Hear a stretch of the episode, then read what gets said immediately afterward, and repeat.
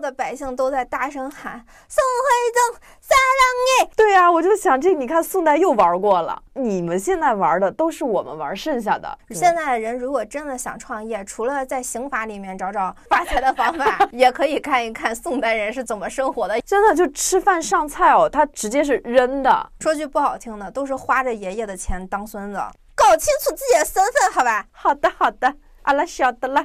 怎么到处都是妓院呀？走 我也两步就是是妓院，哪里都是妓 院。宫宫廷玉液酒，一百八一杯。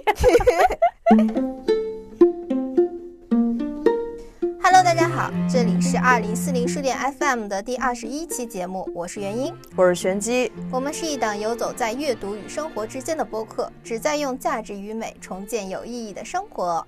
嗯，上期呢，我们聊了聊当代年轻人的生活困境，有点扎心哈。嗯，我们自认为处在最好的时代，因为科技进步发达，每逢周末，哪怕躺在床上一整天，也有人送饭上门。听上去似乎没有比这更好的享受了。哎，确实很方便，很嘿便捷。虽然便捷，但是自以为处在最好的时代，真的是呵呵。